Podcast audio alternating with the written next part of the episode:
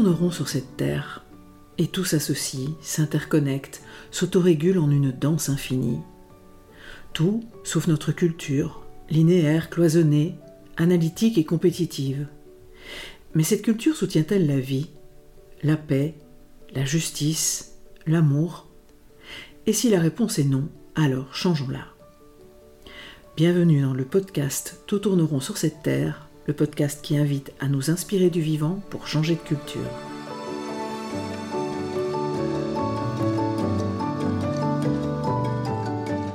Je suis Marine Simon, grande amoureuse du vivant et facilitatrice en intelligence collective et gouvernance participative. Je suis aussi l'auteur de l'ouvrage collectif Tout tourneront sur cette terre, nous sommes les seuls à l'ignorer. Mon postulat y est que l'ensemble des crises que nous vivons actuellement est dû à notre représentation du monde, aux croyances qui sous-tendent notre culture et aux actions qui en découlent. Au cours de la première saison de ce podcast, nous avons exploré avec des chercheurs et chercheuses du vivant ce qui en fait les principes. Adossé à ces partages, la seconde saison a pour thème Bâtir une société humaine qui soutienne la vie. Ce podcast s'adresse à notre tête, mais aussi à nos sens et surtout à nos cœurs. Le montage et l'habillage sonore sont l'œuvre délicate de ma complice Caroline Irigouin, elle-même auteure du podcast Fréquence collective.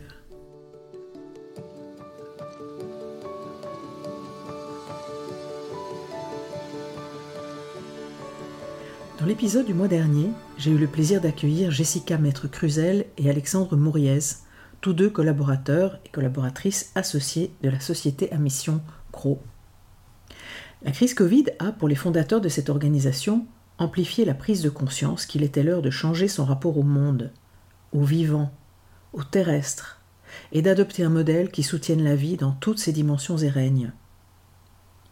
Jessica et Alexandre ont témoigné des grands chantiers qui avaient été mis en œuvre depuis au sein de l'entreprise. Devenir société à mission et ouvrir l'actionnariat aux salariés. Comment tout cela se vivait avec l'ensemble des acteurs et actrices et comment les pratiques qu'ils utilisent favorisent le respect du vivant et de la juste place de chacun et chacune.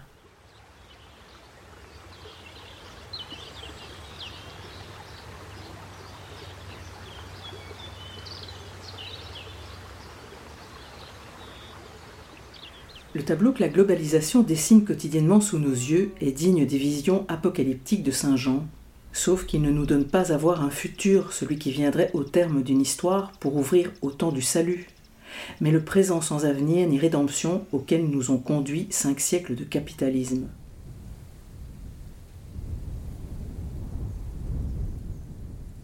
Face à ce déferlement dévastateur, les apatistes débarquent en Europe en brandissant la bannière d'une déclaration pour la vie. Cette vie, ce n'est pas seulement celle des vivants d'aujourd'hui, c'est aussi celle de tous les morts, qui, à travers eux, parlent, et celle de tous les vivants qui demain continueront à habiter la terre.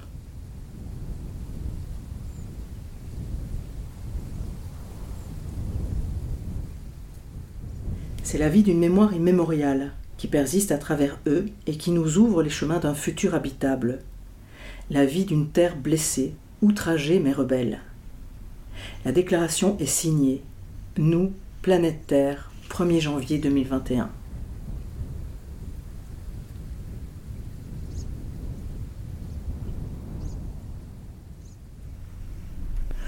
Recommencez donc, mes doux, non pas seulement depuis quel lieu, mais aussi depuis quel temps, et comment recommencer? Qu'est-ce que cela peut vouloir dire de recommencer? Est-ce, comme l'a cru la tradition révolutionnaire moderne, faire table rase du passé? Instaurer une nouvelle fondation en lieu et place des ruines dont nous héritons?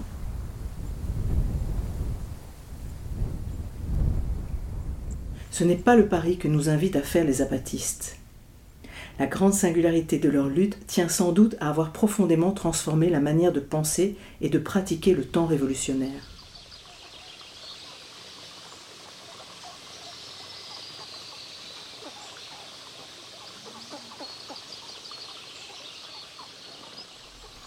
Car que peut vouloir dire être révolutionnaire quand la Terre fait irruption dans les affaires humaines?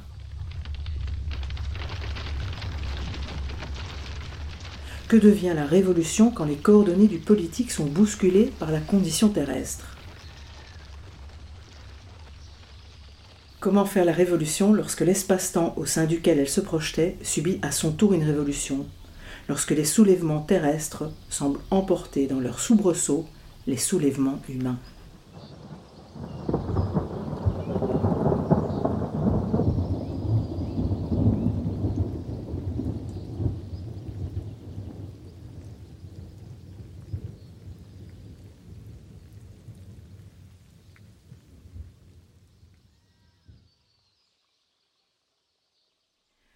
Jour de février 2023, je roule sur l'autoroute et je cherche à capter un programme agréable ou intéressant à la radio. Je tombe sur une émission de France Inter que j'écoute régulièrement, La Terre au carré. Je monte le son et j'ai juste le temps d'entendre les propos d'une femme qui témoigne de la nécessité de nous décadrer de notre manière de vivre sur notre planète et d'entrer dans la conscience d'habiter la Terre, au même titre que toutes les autres espèces. Et qu'en ça, certains peuples autochtones peuvent nous indiquer la voie juste le temps aussi d'entendre son nom et celui de son ouvrage, puis le son se brouille, mais c'était bien suffisant pour moi. J'ai le plaisir de rencontrer pour cet épisode cette femme, Sophie Gosselin, et David G. Bartoli, philosophe et écrivain, écrivaine, tous les deux co-auteurs, autrices, entre autres, de l'ouvrage qui avait été cité et euh, d'où est extrait la lecture de, de départ, La condition terrestre, habiter la Terre en commun, paru aux éditions du Seuil dans la collection Anthropocène.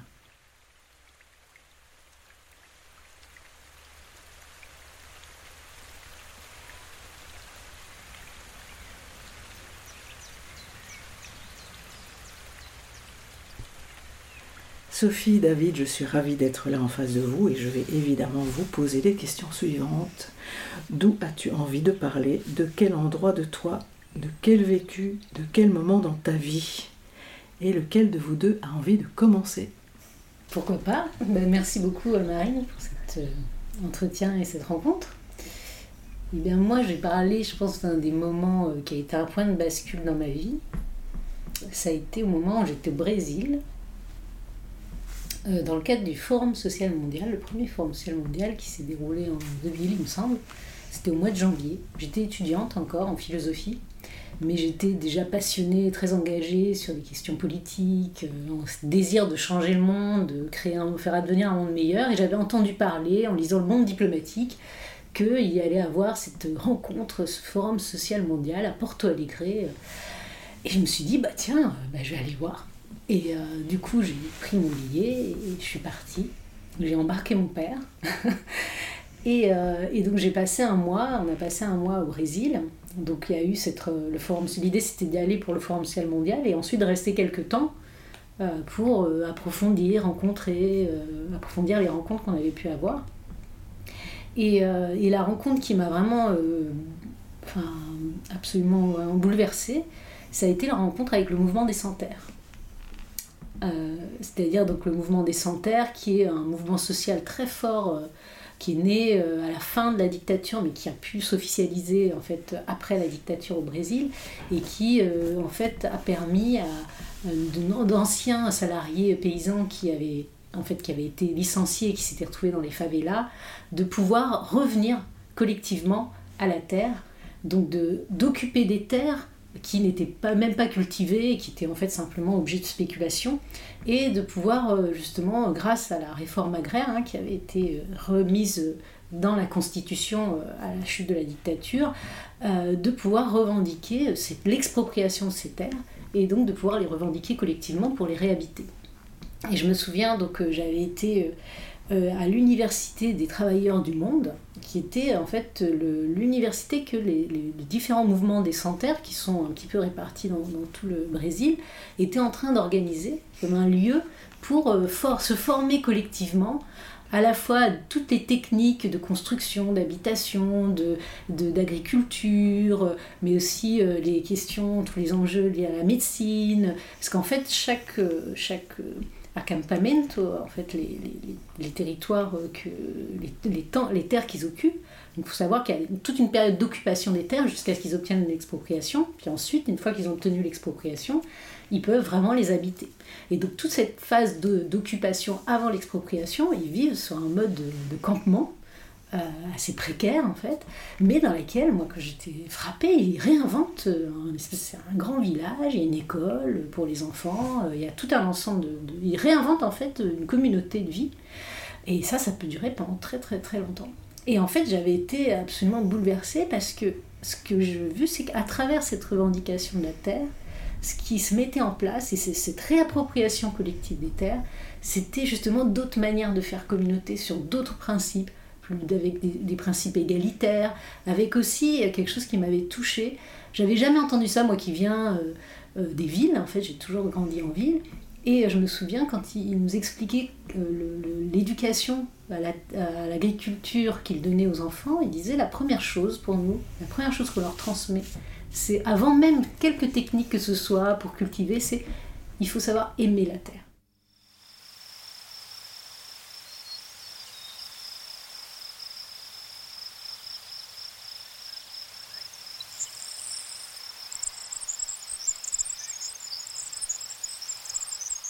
Et là, pour moi, ça a été un espèce de déclic.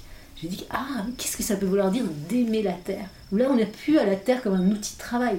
Là, ça veut dire qu'on est habité par elle, ça veut dire qu'on en fait partie. Et donc, ça change complètement la relation qu'on va avoir à cette terre, parce qu'on n'est plus là justement pour la travailler, on est là pour la soigner.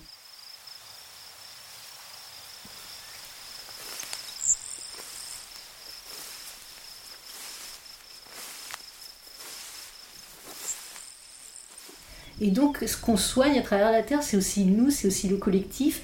Et en fait, c'est cet enchevêtrement de choses entre le lieu de vie collectif, le collectif qui habite ce lieu de vie, et, euh, et comment en fait tout ça se nourrit de manière réciproque que j'avais trouvé absolument bouleversant et cette manière de réinventer les formes de, faire collectif depuis le territoire, depuis Soigner la Terre, je me suis dit mais c'est incroyable, j'ai dit c'est ça la véritable transformation, euh, la véritable révolution, la véritable émancipation. Et, euh, pour moi tout à coup ça a complètement remis en perspective euh, les, formes d'engagement politique dans lesquelles j'étais en France, parce qui me semblaient complètement détachées du monde qui me semblait hors sol. Euh, j'avais l'impression qu'on se réunissait pendant des heures pour refaire le monde, mais qu'en fait on le refaisait jamais dans la pratique. Et, euh, donc toute ma, préoccupation quand je suis revenue euh, en France, je me suis dit mais comment faire là où je suis en France pour créer des lieux, des espaces, pour justement refaire collectif autrement?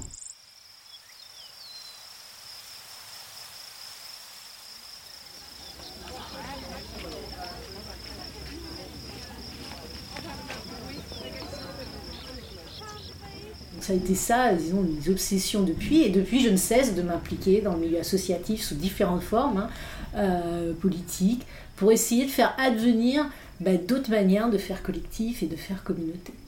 Donc je dirais que c'est cette... En fait, il y a deux choses qui, pour moi, euh, parce que tu, cette question de quel endroit de toi tu parles, je trouve une très belle question, parce qu'en effet, il y a l'endroit, le lieu, et puis il y a l'endroit en soi.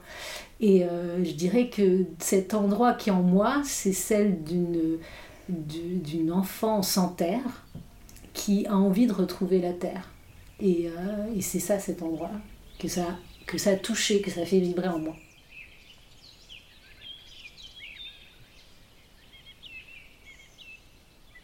Alors de quel endroit? Alors du corps, là je penserais tout de suite euh, aux jambes, à la manière d'arpenter, d'avoir marché. Et euh, ça revient avec aussi euh, le, nom que je porte là, David G. Bartoli. Cette particule tout à fait étrange, G, c'est une particule terrestre. C'est G de géo, de terre en fait. Et Bartoli, c'est mon nom corse. Et que j'ai appris à marcher en Corse à l'âge de 1 an. Je suis né sur le continent, à Blois. Suite d'ailleurs à la décolonisation algérienne, mon oncle le plus âgé part d'Algérie, arrive à Blois dans la plus grande des et dit à l'ensemble de sa fratrie de peut-être le rejoindre parce qu'en Corse on était dans une, récession. Donc ma mère et deux de, ses frères arrivent à Blois. Donc je suis né à Blois pour ça. Donc en 70. Premier été donc, on m'emmène en Corse pour fouler cette terre et j'apprends à... J'ai d'ailleurs la photo assez belle entre le, lieu où ma grand-mère vivait, où ma mère est née, et la fontaine qui est juste à côté. Cette fontaine qui coule tout le temps, en tout cas qui coulait, puisque l'été dernier, c'était la première fois que je n'entendais plus couler de façon continue la fontaine. On y a mis un robinet. C'était la première fois que je n'aurais pu la couler cette fontaine. Et pour moi, c'est important. Et fouler cette terre, c'est quoi? C'est à chaque fois que je reviens en Corse, c'est sentir cette, euh, cette chaleur, cette humidité, parce qu'on arrive la plupart du temps en avion à Ajaccio ou par bateau.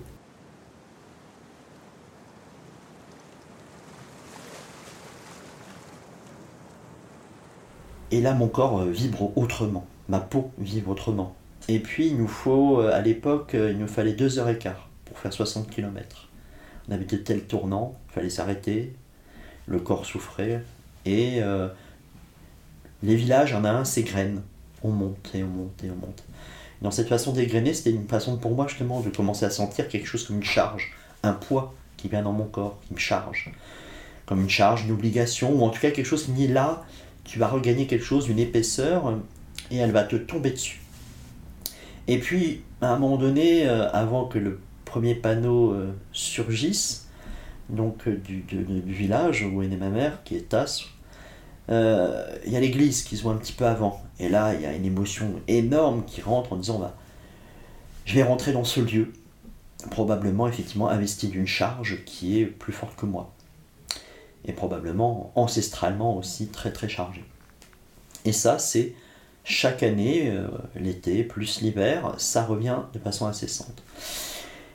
Et ce qui revient, c'est qu'une fois après que je m'arrête, parce que c'est vraiment une, c'est une épreuve hein, que de monter euh, deux heures et quart, maintenant on ne le fait plus qu'en une heure et quart, et je dirais à quel point ça a été une déflagration de ne plus être en deux heures et quart, puisque c'était un lieu qui vivait par lui-même, qui avait son autonomie. Et eh bien c'est qu'une fois que j'arrive là-bas, je pose les jambes par terre, et ces jambes m'appellent.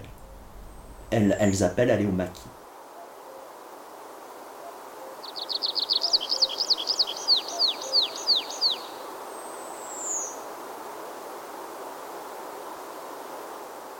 parce qu'en fait on est dans un nid d'aigle, c'est l'un des plus grands, plus hauts villages de Corse du Sud, qui est niché entre 800 mètres et 950 mètres.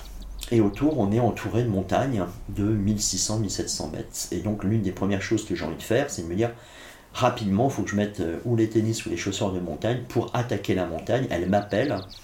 Et d'ailleurs, j'ai fait découvrir Sophie euh, les premières marches de montagne là-bas passer sur les crêtes. Derrière les crêtes, il y a un, lieu assez extraordinaire, une source extraordinaire.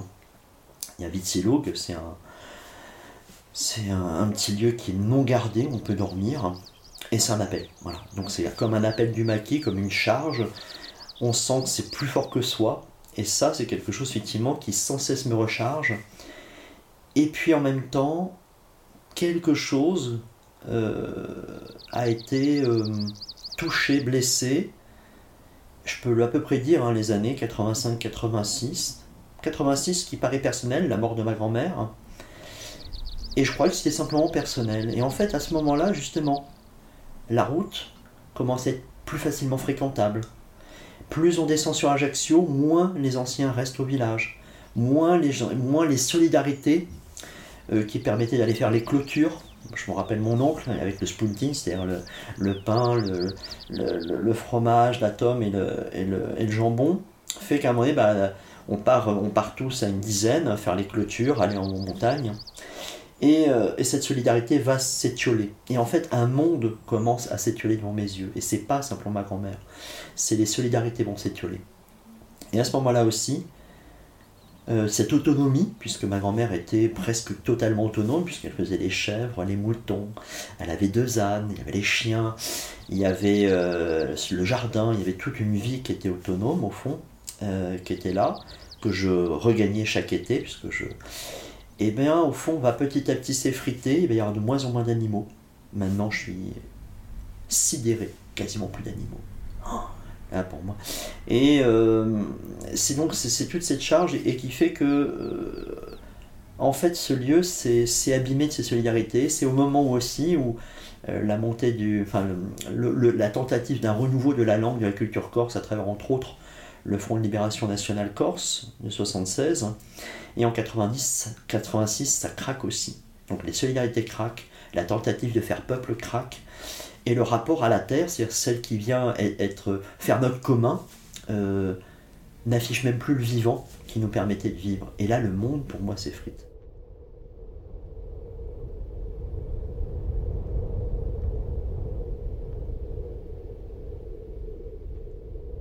Et simplement pour finir, juste un an avant que les FLNC n'arrivent, en 76, en 75, ils, se sont justement solidarisés parce qu'il y avait des bouts rouges qui venaient contaminer le, nord de la Corse. Et en fait, au fond, on ne le sait que très peu, mais les Corses, la première fois qu'ils se sont euh, réunis, ont fait commun pour euh, tenter de, libérer leur rapport à la terre qui les nourrit, cette île, ça a été parce que ça a été attaqué par des bouts rouges.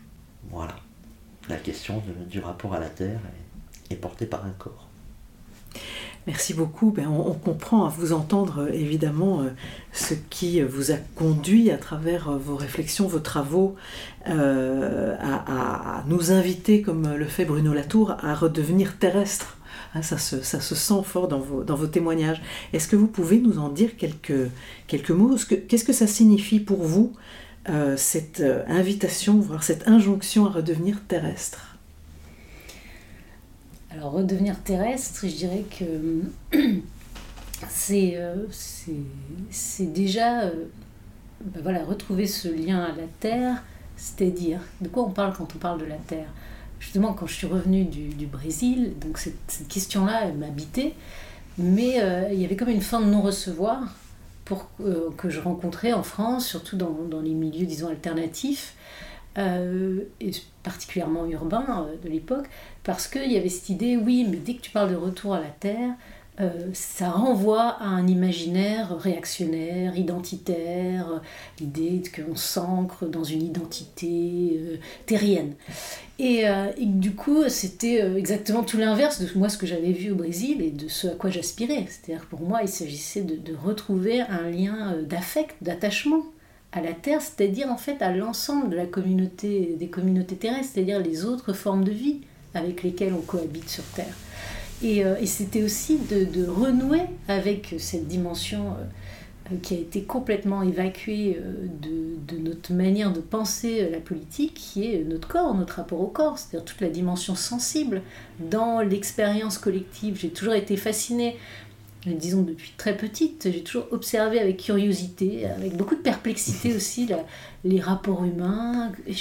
J'étais fascinée de voir comment, enfin, et je suis toujours d'ailleurs, mais comment ça marche? C'est quoi qui tient les gens ensemble? Pourquoi, pourquoi à un moment ils, arrivent à tenir ensemble et pourquoi, pourquoi ça, il y a des déflagrations, pourquoi il y a des, phénomènes de, de, destruction, de violence, d'où ça, vient tout ça? C'est quoi les passions qui animent les êtres humains Il y a quelque chose d'absolument mystérieux et qui, que j'ai toujours trouvé mystérieux. Et donc j'étais toujours en même temps fascinée de, ça, de comment on fait pour tisser du commun de la communauté. Et je pense que le rapport aux autres formes de vie est essentiel parce qu'en en fait elle nous permet euh, de manière indirecte de renouer avec notre propre condition de vivant. Et qu'en évacuant les autres êtres, en réduisant les vivants, euh, l'ensemble des, milieux à des ressources, à des instruments qu'on exploite un service de la société humaine, en fait, c'est se couper soi-même de sa propre sensibilité.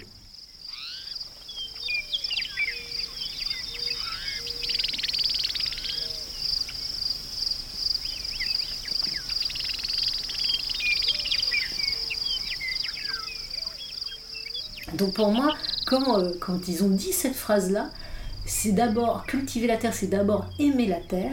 Pour moi, c'était un espèce de déclic. C'est ça, c'est la question de l'attachement. C'est quoi qui nous attache, qui fait qu'on peut tenir ensemble dans le temps, qu'on peut faire communauté dans le temps. Et donc, pour moi, l'enjeu de revenir redevenir terrestre, c'est euh, justement pas euh, d'adhérer à une identité prédéfinie qui est complètement fantasmée, au final toujours fantasmé, parce qu'il n'y a pas d'identité, on est toujours constitué par une multiplicité euh, de, de vies, euh, de lieux qui ont été traversés par nos ancêtres et, euh, qui continuent à nous habiter. Et, moi qui suis fille d'exilé, j'ai toujours, me suis toujours vécue comme ça, comme pluriel, même dans les langues. Hein. Ma, ma langue maternelle c'est l'anglais, ma mère est irlandaise, donc sa propre langue, en fait, elle est étrangère d'une certaine manière dans sa propre langue, parce que l'anglais, l'anglais c'est la langue coloniale, donc euh, sa propre langue, euh, qui est euh, le gaélique, elle n'a jamais vraiment pu le pratiquer, ou toujours de manière marginale. Et, et, donc ça c'est ma, et ma deuxième langue c'est l'italien. Donc le français c'est ma troisième langue même si mon père est français mais il m'a parlé français que très tard. Donc en fait dès le début, moi été tout de suite, euh, disons, multiple, euh, avec plusieurs histoires qui m'ont constitué. Pour moi, c'est ça en fait. Mais c'est comment retrouver un lien à la Terre euh, en tenant compte de toutes ces histoires qui font la Terre en fait. La Terre, c'est ça. C'est toutes ces, c'est l'histoire de toutes les migrations qui se stratifient dans le temps et qui font qu'il y a des, à chaque fois des nouvelles, de nouvelles agencements qui se constituent, de nouvelles manières de, de faire un lien qui se, qui se trament en s'appuyant aussi sur toutes ces histoires.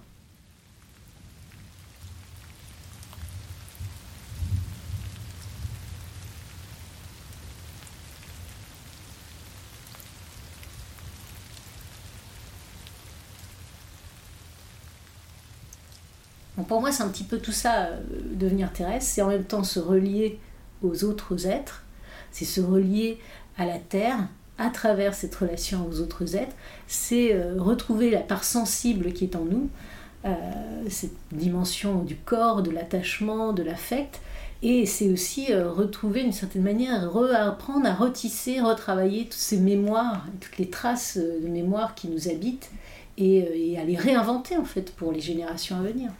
Donc c'est s'inscrire dans, dans, la mémoire et dans les temps de la Terre. Tout à fait. Ce matin, avant de vous retrouver, on est à Tours là, je suis allée voir Loire. Hein. Vous dites dans le livre Loire et pas la Loire, et ça me touche beaucoup. Et, et en la regardant couler, je me disais qu'on peut la regarder couler de deux manières différentes. Soit on la regarde comme un élément haut qui coule et que l'on peut avoir envie de retenir, de euh, d'exploiter euh, dans des barrages, etc. Soit on la regarde dans son épaisseur, c'est-à-dire un, comme un écosystème euh, qui possède sa propre faune, sa propre flore, ses propres bactéries. Il y avait là des arbres qui étaient, qui étaient couchés dans l'eau et dont on sait, quand on s'y intéresse un peu, que ça crée des embâcles qui deviennent, deviennent vraiment des pouponnière pour un tas d'espèces. Et du coup, ben, oui, c'est un autre monde, c'est tout, tout un monde dont... Et, après, je, regardais sur la carte, mais, mais elle prend son... Elle, elle naît où la Loire? Waouh, elle fait un chemin incroyable. Et, évidemment qu'on ne peut plus être dans... Quand on prend conscience de ça, on ne peut plus être dans, la, dans le même rapport. C'est-à-dire que de se dire que sur ce, sur ce monde qui coule, là, plein d'êtres euh, de toutes sortes, euh, ben, barrer, barrer, son cours par un barrage paraît complètement, euh, complètement euh, abscon, quoi. Il y a quelque chose qui, qui, est, qui est très étonnant, mais on n'a pas appris à regarder ça comme ça. Alors pour rebondir sur ce que tu viens de dire, étant, de, étant ayant vécu à Blois, on avait, j'avais justement deux barrages très proches de nature différente. Une qui a été construite simplement comme centre de loisirs, où j'ai appris à faire du canoë-kayak et un autre un peu plus loin pour simplement retenir l'eau euh, pour euh, Saint-Laurent-des-Eaux. Et ce, euh, la centrale nucléaire. Et je n'ai appris là que, très récemment, il y a, récemment, il y a moins d'une dizaine d'années, qu'on avait subi, là, quand j'avais 6-7 ans, l'une des plus grandes défaillances nucléaires en Occident, à cette époque-là. Il y a eu deux défaillances graves, et cette défaillance, je crois, est niveau 6 sur 8. Et on, l'a su, euh, secret défense, là, très récemment, en disant, bah, oui, il y a bien eu des fuites. Aujourd'hui, on a toujours un petit peu de fuite hein, de tritium, on laisse un peu pour pas trop voir. Et c'est vrai que ces barrages-là, on, a fait, on a fait sauter le barrage de, du, centre de loisirs. Et pour tout vous dire à quel point, même ces puissances nucléaires, à quel point elles sont soi-disant si importantes et si, au fond, fragiles, quand j'ai redit 85-86 euh, tout à l'heure, je reviens, c'est des années particulières, c'est les années où ça a quasiment le fait plus froid en France, il faisait moins 25. Les blocs de glace étaient tels que ça a congelé la Loire, on pouvait la traverser à pied. Eh bien, ça devenait tellement dangereux qu'ils ont dû dynamiter sur plus de 500 mètres autour du pompage de l'eau, sans quoi il n'y avait plus suffisamment d'eau pour refroidir la centrale nucléaire. Donc là, non seulement on pense aux sécheresses qu'on a vues ces deux dernières années, mais il suffit qu'à un moment donné, il aussi, il fasse trop froid, je crois qu'on débute dans les années 2000, pareil, les, blocs de glace, fait que l'eau peut aussi venir euh, figer, alors qu'on veut soi-disant ce fameux débit minimum. Donc on voit bien que les affaires humaines, c'est comme s'il fallait absolument domestiquer son lieu pour dire il me faut ce débit minimum, il me faut ponctionner l'eau, et là vous savez aujourd'hui, là on, ponctionne sur la Loire, et elle est de très bonne qualité parce que justement une bonne partie de l'eau est sous le sable et donc elle est, elle est déjà filtrée. Mais on va quand même au cas où jusqu'au Cénomanien, c'est-à-dire dans des zones effectivement très profondes, pas en masse, mais on se rend compte que bah, on essaie toujours, au lieu de vivre avec, avec les fameuses crues de la Loire, le pont Wilson de Tours a effectivement à mon bah, s'est effondré dans les années 70-80. Et donc, on ne sait plus apprendre à vivre avec les éléments forts. Et c'est vrai que ici, moi, ça a été ça, ça a été un peu de mes, deux lieux un petit peu entre le, bassin de Loire où j'y ai vécu et où les digues sont des enjeux majeurs pour la Loire. Et quand je retourne en Corse, où là c'est des montagnes, et c'est pas endigué du tout, euh, où le torrent, qu'on appelle nous-mêmes fleuve d'ailleurs, euh, euh, peut déborder, bah, et donc c'est vrai que les lieux aussi, selon la nature de la domestication, pas des violences dites naturelles, mais tout simplement en fait, c'est pas des violences naturelles, c'est leur manière d'avoir des expressions avec leur dynamisme et leur temporalité qu'on veut conjurer.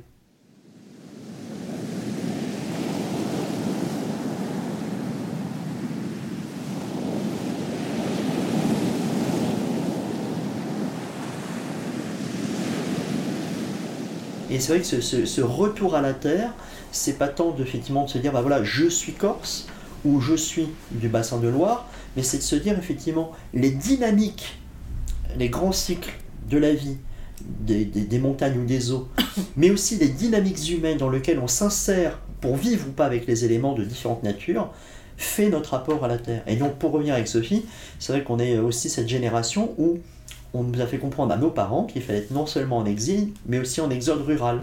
Donc on, a, on, nous, a on nous, a, nous a désappris à avoir un rapport avec la terre, avec la langue qui va avec, puisqu'on m'a même aussi appris à ne pas parler le corse pour faire sa vie ailleurs, pour être en diaspora.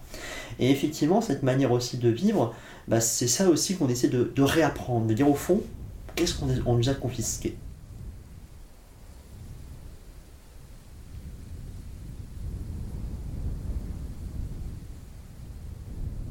Et peut-être pour revenir sur cette question du fleuve, euh, comment on perçoit ce fleuve. C'est vrai qu'aujourd'hui, moi par exemple, quand, on va sur le Rhône, enfin en tout cas sur certaines parties du Rhône, euh, ou même euh, sur Nantes, la Loire à Nantes, où j'ai vécu pendant quelques années, euh, je me dis, mais, mais c'est une absurdité. Enfin, ça, ça fait presque violence en fait, parce que je sens le corsetage, mais je le sens physiquement. J'arrive au bord de l'eau et je me dis, mais c'est une eau qui est tuée, qui est morte en fait. C'est un fleuve qui, auquel on, fait violence parce que maintenant je suis habituée à fréquenter les bords de Loire avec euh, l'importance du lit mineur, d'un ripicile, de toute cette zone en fait qui est extrêmement vivante. C'est là que la vie elle est. Euh, moi, dès que, dès que je me sens pas bien, en fait, euh, je vais en bord de Loire et je regarde les sternes qui volent, qui nichent. Et en fait, ça, ça crée une ouverture. Pendant le confinement, ça a été cet espace-là, pour moi, c'était le poumon de, de, Tours. Ça a, été, ça a été vraiment ce qui m'a permis de respirer. C'est de pouvoir aller quotidiennement sur la Loire et, et, de pouvoir enfin respirer avec les autres vivants qui étaient sur le fleuve, je sentais en fait que la vie, elle était là, et que, et en fait, d'une certaine manière, euh, alors que la société humaine euh, s'arrêtait, ben, ça permet ça réouvrir cet espace euh, pour les autres êtres, de, pour revivre en fait et pour réinvestir l'espace. Et donc c'est vrai que ça change en effet complètement la, perception, la manière de s'inscrire dans un milieu, le fait de, de, considérer le fleuve non plus comme un cours d'eau qui en fait est instrumentalisé au service de quoi? Bah, de la production, de, vous voyez, c'est comme on avait vu hein, sur le Rhône, c'est le Rhône au service de la nation. Mmh. Et donc c'est vraiment tout ce modèle de, de mettre la nature au travail pour en fait l'enrichissement, les richesses des nations, pour développer l'économie euh, des, des, sociétés humaines. Et du coup, en, fait, avec une, violence en fait qui est faite sur les corps, euh, humains et non humains, c'est-à-dire une disciplinarisation extrêmement forte pour justement les rendre productifs. Et, euh, c'est ça qui est en fait qui est, qui est violent, c'est de voir euh, cet être vivant, cette entité collective à laquelle on appartient, qui est en fait réduite à un pur instrument de production. Et du coup, moi, je le ressens comme une violence sensiblement, aussi dans mon propre corps.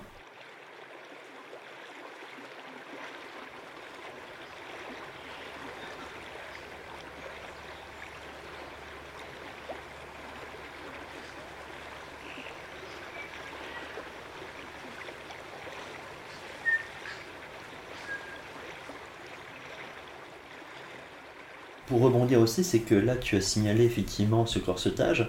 En fait, il faut repenser aussi dans la Loire. Moi, je me baignais pas tant que ça, non seulement à cause des, barrages, mais parce que la Loire était extrêmement draguée. Hein, comme elle, est, elle a beaucoup de sédiments, beaucoup de sable, pour faire toute la reconstruction d'après-guerre, on l'a draguée, mais vraiment euh, des années 50 jusqu'en 95, où ils se sont rendus compte que vraiment, là, on l'a, on l'a siphonné complètement.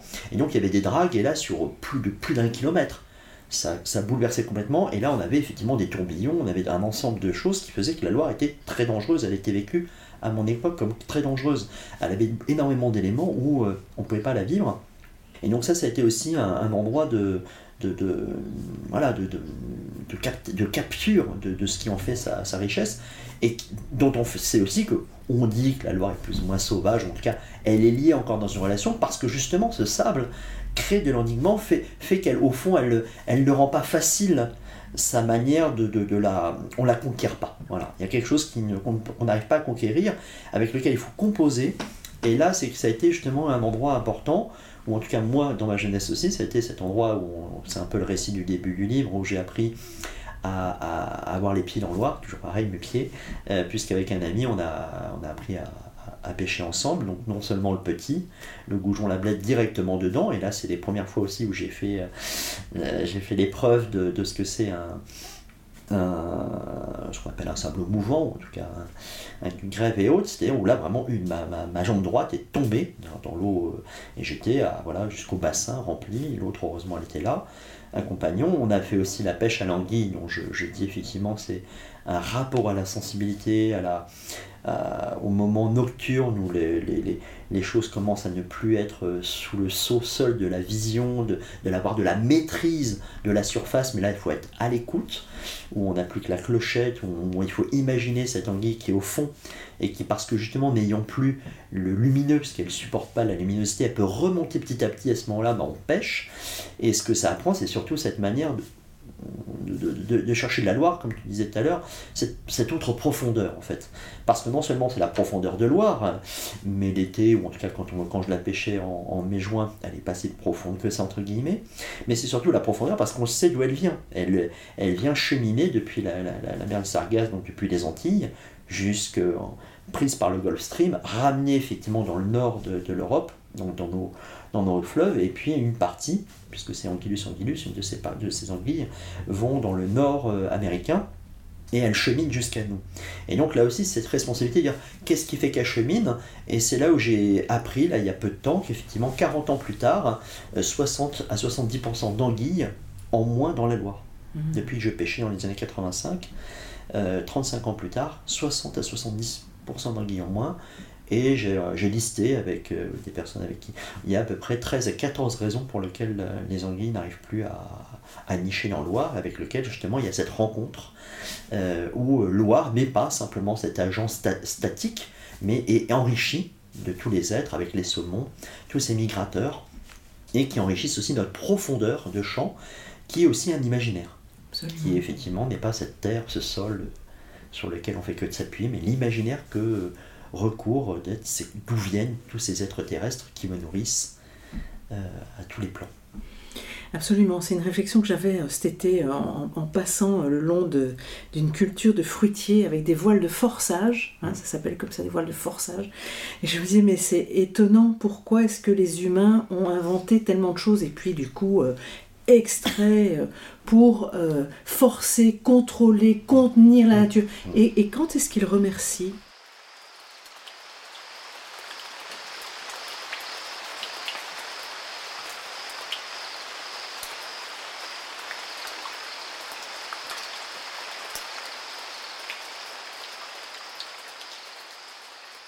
Alors, euh, du coup, euh, mais quelles seraient effectivement pour vous les étapes de ce retournement?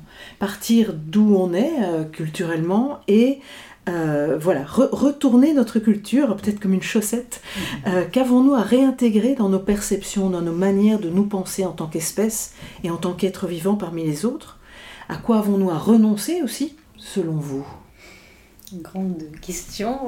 Alors, en fait, ce qui est complexe, c'est qu'il y a plusieurs niveaux euh, de, basculement qui doit se produire. Il y a, disons, des niveaux euh, disons, existentiels, personnels, euh, mais qui pour moi sont indissociables de basculements plus collectifs. Parce que précisément, pour moi, un des endroits qui, qui, va, enfin, qui va permettre, qui peut permettre de changer, c'est de, de, de, sortir de, de cette conception et cette construction individualiste qui s'est imposée de manière très forte hein, à l'époque moderne, où l'être humain euh, construit ce récit, enfin les sociétés occidentales en tout cas, ont construit ce récit que euh, l'individu devait euh, s'émanciper justement en s'individualisant, c'est-à-dire en se dissociant et de la communauté et des communautés humaines et des communautés terrestres qui va de pair avec l'émergence du capitalisme et euh, du libéralisme, on pourra en, reparler. Euh, mais euh, pour moi, déjà, un des, enjeux qui va être essentiel et qui est un peu en train de se faire aujourd'hui, hein, c'est de redécouvrir notre être relationnel fait qu'on est, des, on est des êtres relationnels, mais pas simplement le redécouvrir sur un plan intellectuel, c'est-à-dire en, faire l'épreuve sensiblement au quotidien de, de, comment on soigne ces relations dont on dépend. Et euh, donc ça, c'est pour moi un, endroit très important, mais qui du coup implique un ensemble de basculements qui doivent se faire. Donc à la fois dans l'expérience de vie quotidienne, comment on se remet, on se réinscrit autrement dans les milieux dans les qu'on habite, comme nous on habite juste au bord de la Loire, mais du coup comment on se sent appartenir autrement à Loire, comment euh, ben, on se dit ben, on va aussi commencer à, à, consommer autrement, c'est-à-dire ce qu'on mange, en fait, qu'est-ce qui nous nourrit. Donc on se dit ben, nous on habite en ville, mais... Euh, mais en fait, on ne se reconnaît pas dans ce système de, supermarché qui est complètement hors sol et qui n'a aucun sens. Euh, en fait, on, va acheter euh, comme ça des, caddies de, produits, on ne sait même pas d'où ils viennent. Des fois, ils viennent de l'autre bout de la terre. Alors, on peut essayer de, faire attention, donc aller acheter un peu plus dans les magasins bio, mais au fond, ça ne change pas complètement. Donc, euh, bah, hop, on décide de s'engager dans une association, un collectif qu'il y ait un potager en permaculture, et avec l'idée qu'on peut participer aussi à cultiver, euh, euh, donc l'idée, euh, enfin, participer à ce travail de, maraîchage, parce que c'est aussi une manière de, bah, de réapprendre aussi à cultiver collectivement.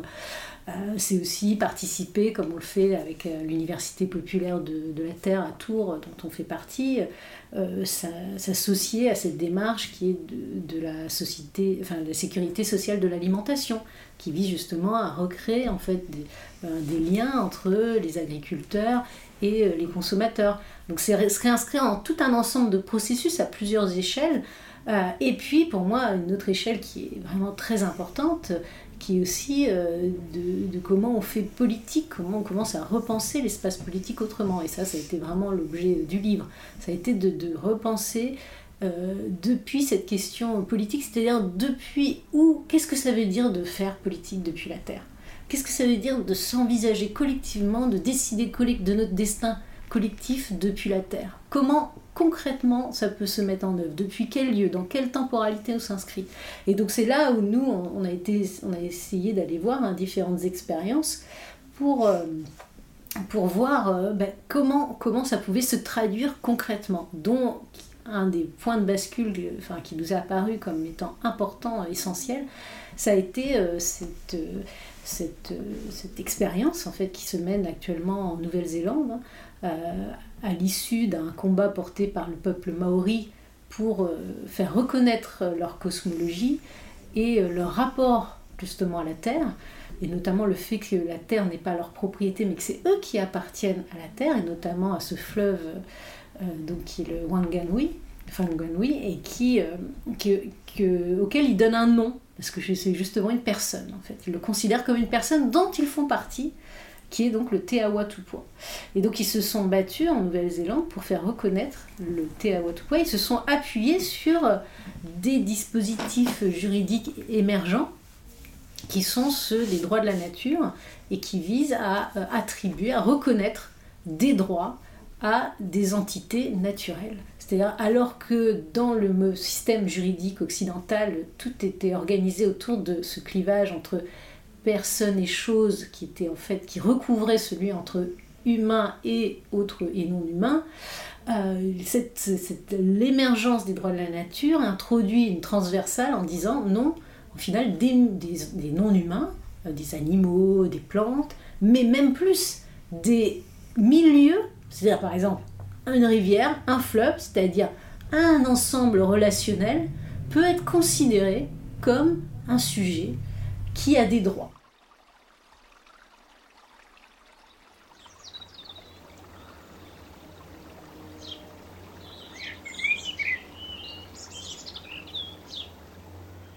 Et là, clairement, ça, ça résonne complètement avec euh, quelque chose qui est, porté par de nombreux peuples autochtones, l'idée que, en fait, la, terre elle-même euh, a des droits, qu'elle est une personne.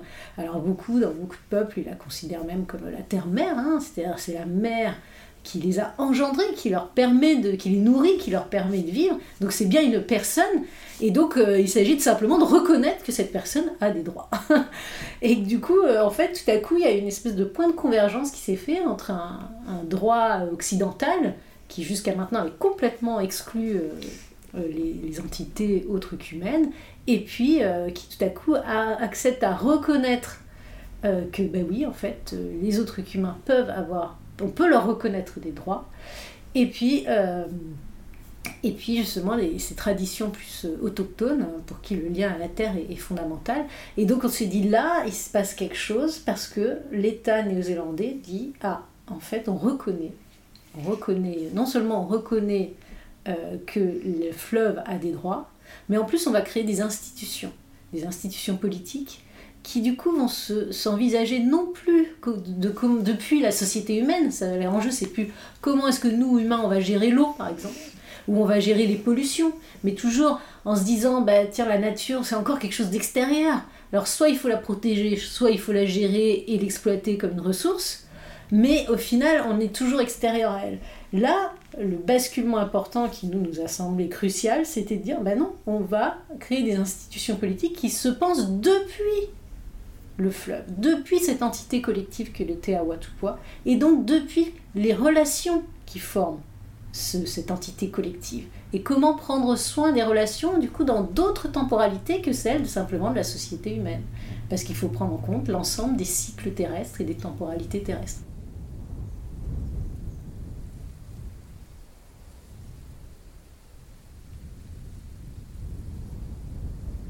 Et donc là, pour moi, ça, ça disons que ces basculements, je disais à l'échelle personnelle, déjà de se rendre compte que nous-mêmes on est d'un être relationnel et que du coup on appartient à quelque chose de plus grand que nous, jusqu'à euh, jusqu'au plan collectif, politique, de comment on agit collectivement et se réinscrit collectivement dans des temporalités longues qui sont celles de la Terre. Euh, pour moi, c'est un petit peu toutes ces échelles-là qu'il faut, euh, qui, qui, qui, a travaillé en fait en même temps.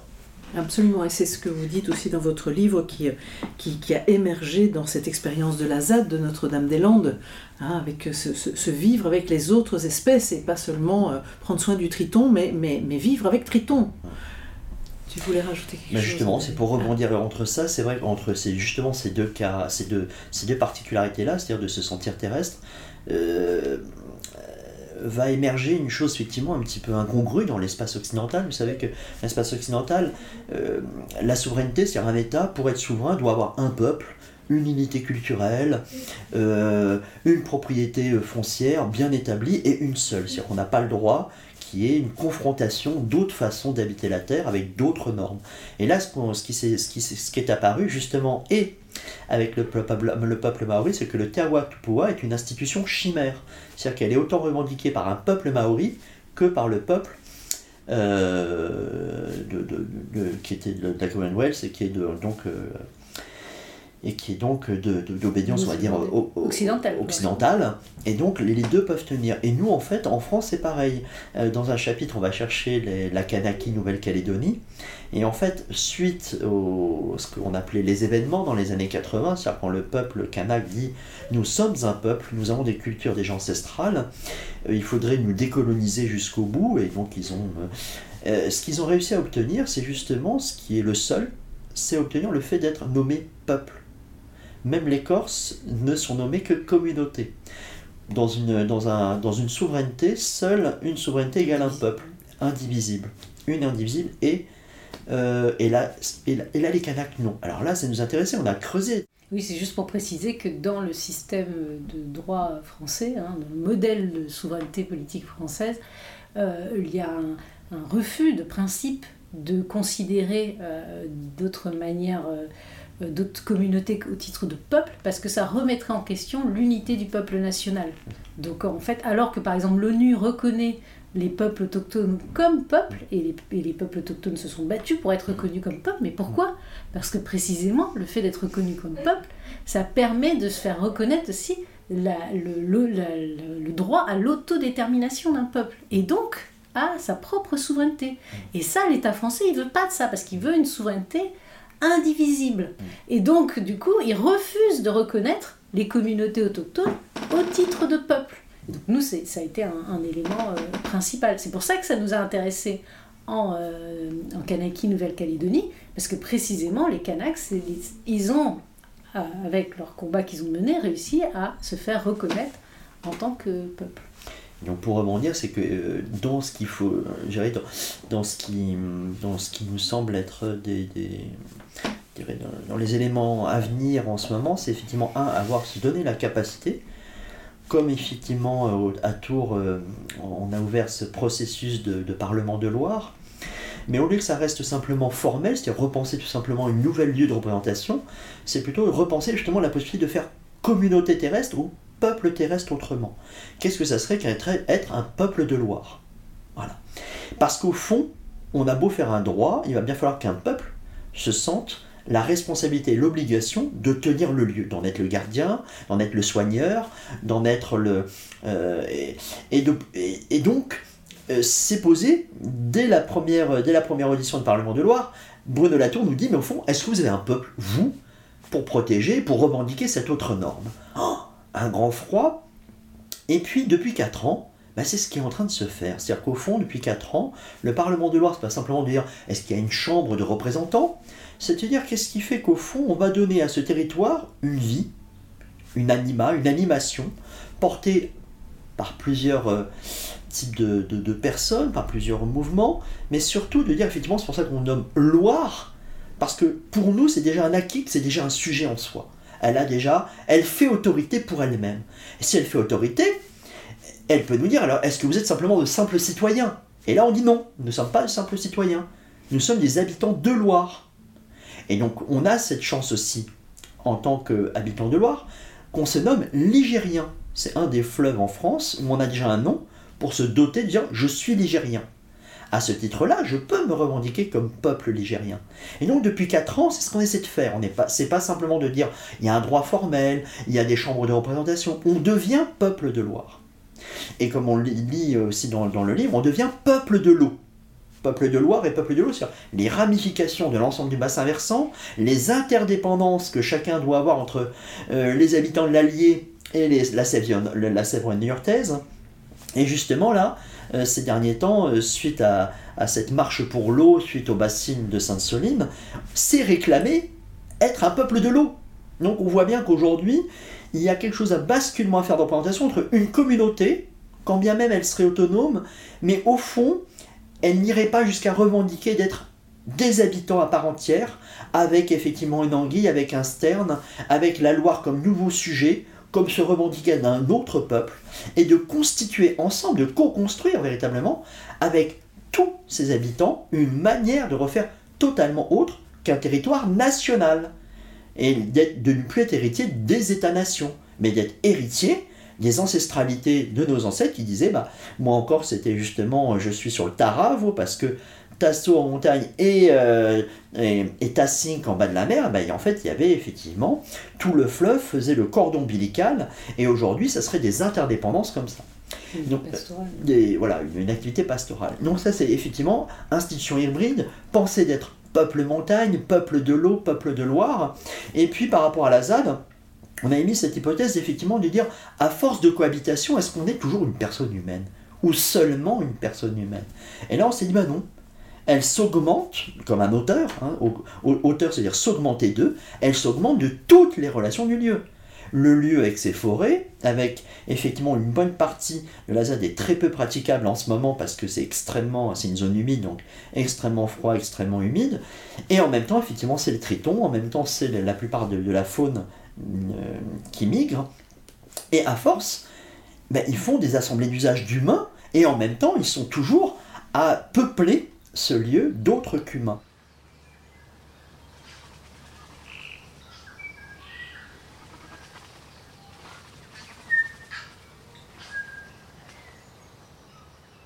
Et c'est pour ça qu'on a fait cette hypothèse de dire, bah, on est aussi des personnes chimères. Donc quelque part, une personne, c'est une institution relationnelle, et l'ensemble des relations d'un territoire fait une institution, pas simplement personnelle au titre individuel et intra-humaine, mais l'ensemble des relations fait un territoire qui fait corps, un corps-territoire.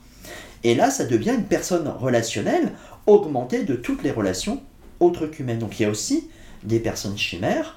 Ces personnes chimères forment une communauté terrestre qui, si elle se revendique avec un attachement singulier avec un lieu de vie comme la Loire ou comme effectivement un marais, ou un marais, ou une montagne ou un, ou un maquis, il peut revendiquer sa, communauté en tant que peuple et revendiquer des mondes sur les territoires qui, justement pour nous, ne seraient plus des États-nations, mais des, des territoires de vie humaine et autres qu'humaine.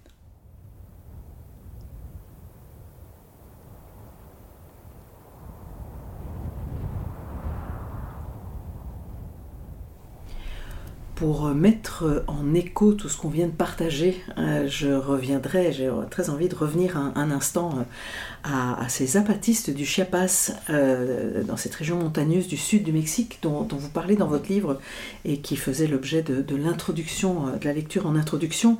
Vous écrivez Leur autorité, les peuples apatistes ne l'attirent pas d'un acte de fondation mythifié, mais de la terre considérée comme puissance génératrice terre qui s'exprime notamment, notamment à travers les voix de nos ancêtres. Et je me dis finalement, cette terre, euh, on, en a perdu la perception, mais elle ne, s'exprime pas seulement par là, mais elle s'exprime aussi à travers ses réponses en boucle de feedback au traitement, au traitement que nous lui faisons subir. Effondrement de la biodiversité, zoonose, réchauffement climatique, prolifération d'espèces invasives et déséquilibre à, à, tout niveau, et que même finalement, elle s'exprime euh, à travers nos corps, à travers les maladies de civilisation, parce que c'est bien le vivant qui réagit dans nos corps à ce que nous les faisons subir.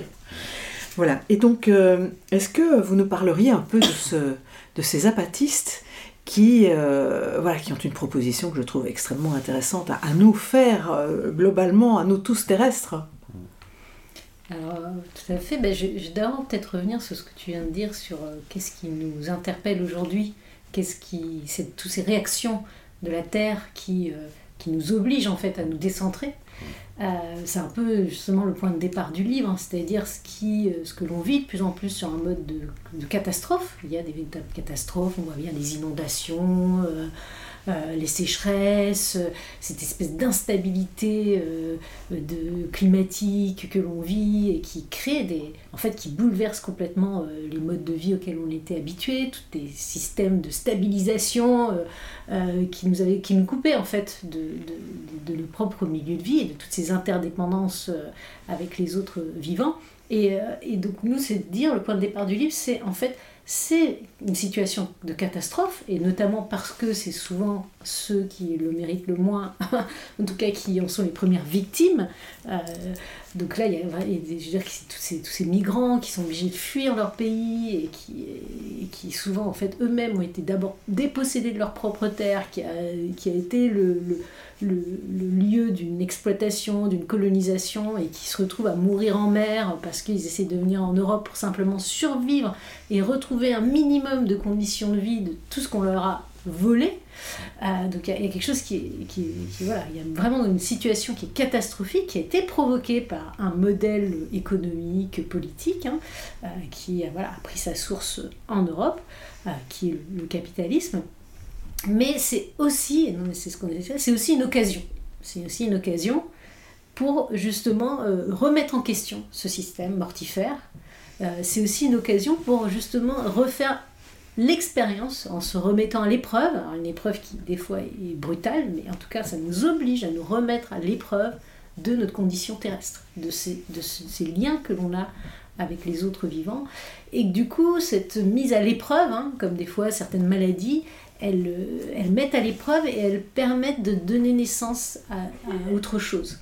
Donc là, il me semble qu'on vit quelque chose comme ça à l'échelle collective, donc une situation en même temps dramatique, mais qui, euh, qui peut être un point de bascule vers d'autres manières d'habiter la Terre.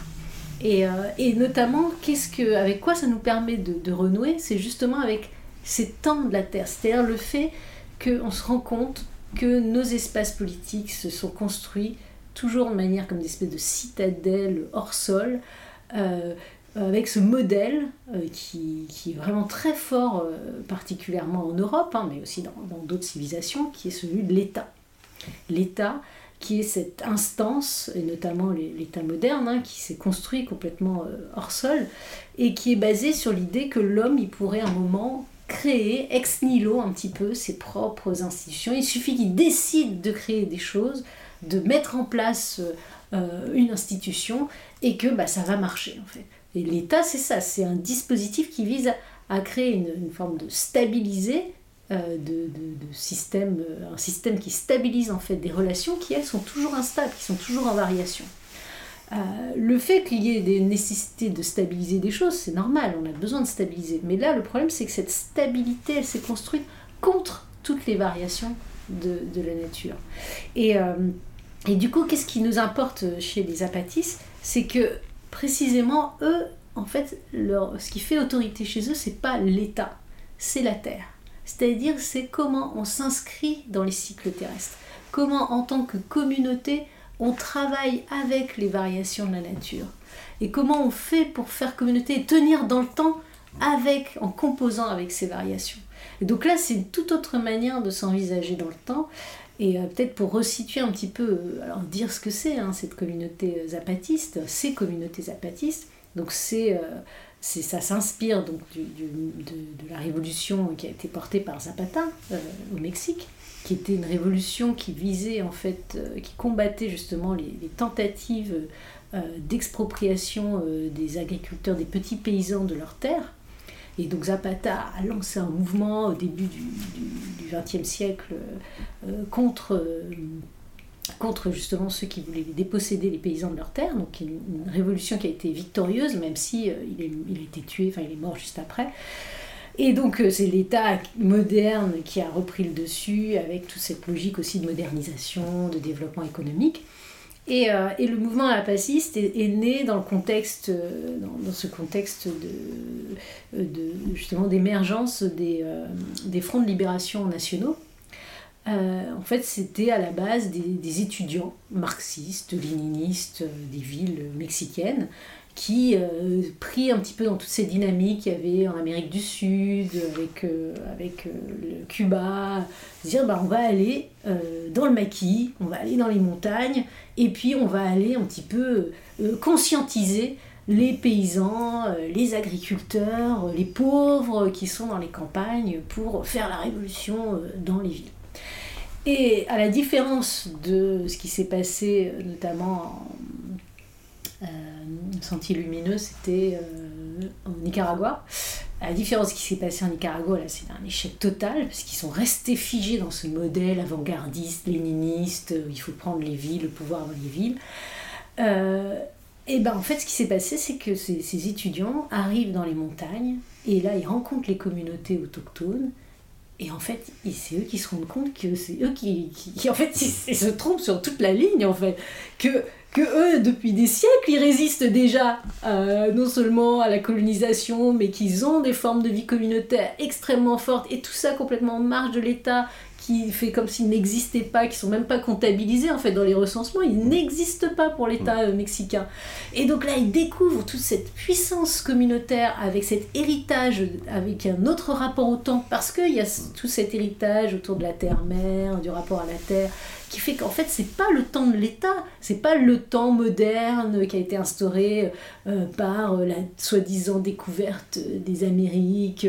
Donc tout ce temps, c'est un autre rapport au temps et c'est ça qu'ils vont découvrir en fait. C'est toute autre manière de, faire collectif, de s'inscrire dans les temps de la Terre.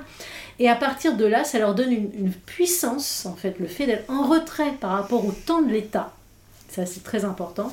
Euh, le fait d'être en retrait par rapport à aux injonctions auxquelles nous soumet ce temps, en fait. Il faut toujours être dans l'actualité, il faut toujours suivre le fil de ce qui se passe, et c'est toujours l'État qui dicte, au final, qu'est-ce qui est important ou qu'est-ce qui ne l'est pas. Là, le fait d'avoir ce point de retrait, en fait, qui n'est pas un point de, de, complète euh, enfin, d'extériorité, hein, parce qu'ils sont sans cesse en discussion avec la société civile mexicaine, mais ils ont ce point de retrait qui est celui de la montagne, c'est-à-dire du temps de la montagne, du temps des relations avec les autres formes de vie, avec aussi ses ancêtres qui datent depuis de longues générations. Ben, ce temps de retrait fait que, ben, du coup, ils peuvent aussi sortir euh, euh, du temps de l'État pour s'inscrire dans d'autres cycles.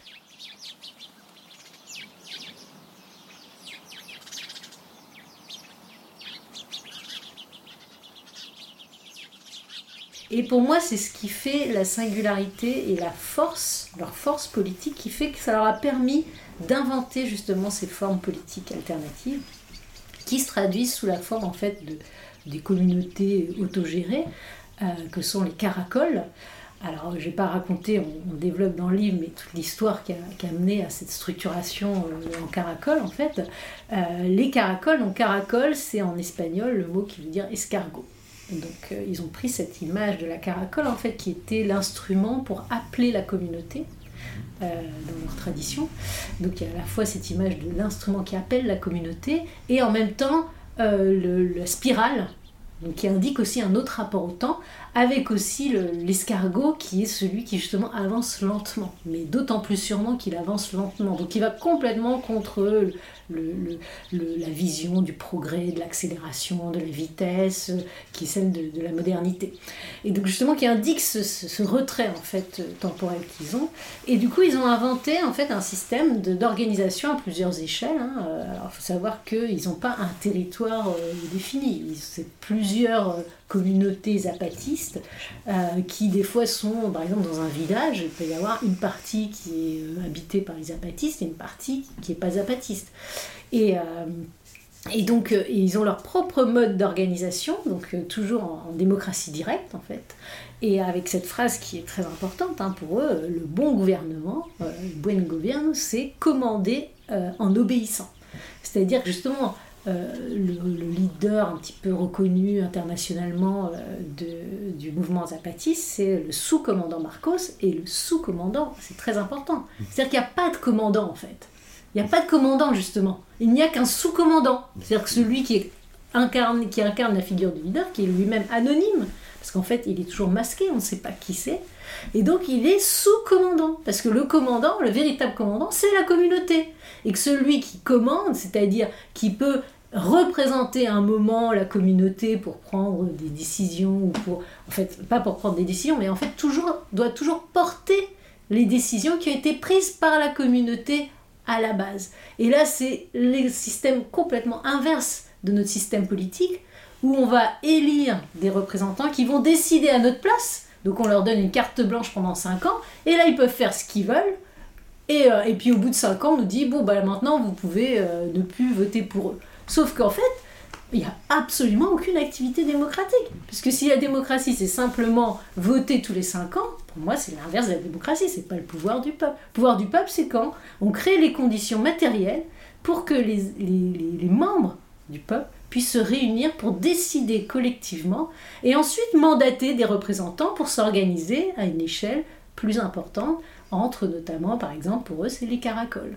Et donc, ils ont réussi à mettre ça en place alors c'est très dur dans un contexte très dur qui est à la limite de la guerre civile permanente euh, au Mexique avec un État qui est prêt à, payer des mercenaires pour combattre euh, les, Mexicains. Donc c'est extrêmement dur avec les cartels de drogue. C'est vraiment très difficile. Mais justement ils arrivent à tenir et à créer ces formes politiques à l'intérieur de, de ce système en train de s'effondrer. Absolument, et quand tu, quand tu parles effectivement de se commander en obéissant, ça me, je, vois évidemment le parallèle avec la posture de facilitation d'intelligence collective, qui est une posture de leadership au service. Et, qui, euh, qui, peut paraître antagoniste, mais justement, c'est une nouvelle, c'est une autre posture que celle que l'on connaît. Euh, voilà. David, tu voulais rajouter quelque chose? Pour rajouter, c'était en fait euh, revenir simplement le, mot autorité, c'est qu'en fait dans l'espace politique, euh, on, la souveraineté c'est plutôt le, celui qui est capable en fait de savoir gérer ou gouverner un espace. L'autorité c'est qu'est-ce qui fait que une république sur quoi elle, sur quoi elle, euh, quelle est son assise, quelle est sa fondation? Et en fait, en général, c'est une fondation qu'elle se crée, qu'elle elle génère par un. Comme la, la fondation de Rome, elle génère sur euh, Romulus et Romulus sur des mythes en fait. C'est-à-dire, oui, l'autorité, c'est des valeurs qui tiennent en fait. qui gouvernent dans le temps, qui, qui, qui effectivement font que quelque chose perdure dans le temps, quelque chose persiste, malgré la différence des communautés historiques, quelque chose persiste quand même.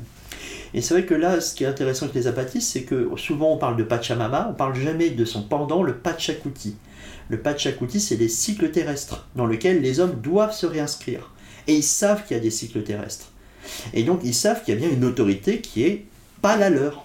Et donc là, il y a un, apprentissage justement des révolutionnaires d'un socialisme historique qui a réappris en allant dans les montagnes à reconsidérer un autre temps qui avait été oublié de nos états, euh, de un état euh, so- soi-disant social historique pour repenser des dimensions socio-cosmiques et donc de dire il faut il y a des moments, des moments euh, majeurs dans l'histoire pour redessiner un rapport au temps, et là c'est le rapport terrestre. Et ce qui est très drôle, c'est que souvent, symboliquement, ils émergent dans l'espace le 1er janvier, non pas parce que c'est l'année civile, mais c'est comme vous savez, euh, c'est ce c'est le seul mythe qui nous reste des Romains, c'est Janus, c'est janvier, c'est le, renouveau de l'année, le recommencement. Et au lieu que ce soit Janus, vous savez, entre cette tête qui arriverait à allier et le passé et l'avenir, ce qu'ils veulent aussi, mais dans un être tutélaire qui est de, nouveau euh, un axe euh, stable et fondateur, eh bien, eux, ce qu'ils gagnent en, conjuguant les, les décisions historiques avec l'inscription mythique des temps de la Terre, ça veut dire que Janus, c'est pas simplement le temps du commencement absolu, c'est le temps du recommencement. Il faut se remettre à repenser notre communauté, à le réinscrire, à ne pas avoir peur des métamorphoses. Et donc, ce que, ce que fait le pape Zapatiste, c'est de dire nous allons conjuguer ce qu'on appelle nous maintenant le temps animique, le temps historique, on peut prendre des décisions humaines, mais qui va avec les autres qu'humains, c'est-à-dire la Terre, les grands climats, les grands cycles, qui ne sont pas qu'humains, et on redonne cette autorité, et comme je l'ai dit tout à l'heure, augmenter ses hauteurs, c'est autoriser, et la question c'est comment l'homme, comme condition humaine, peut aussi autoriser la condition terrestre à l'obliger à se réinventer dans ses autonomies de vie et dans son inscription dans le temps. Bon. Donc oser, oser la métamorphose, Ouais. oser y aller, oser penser jusque-là, se penser jusque-là. Je pense que voilà, ça résume bien tout ce que vous nous proposez de faire. Je vous remercie tous les deux. Merci David. Merci Sophie. Merci. Merci à toi. Merci les auditrices et les auditeurs. À bientôt.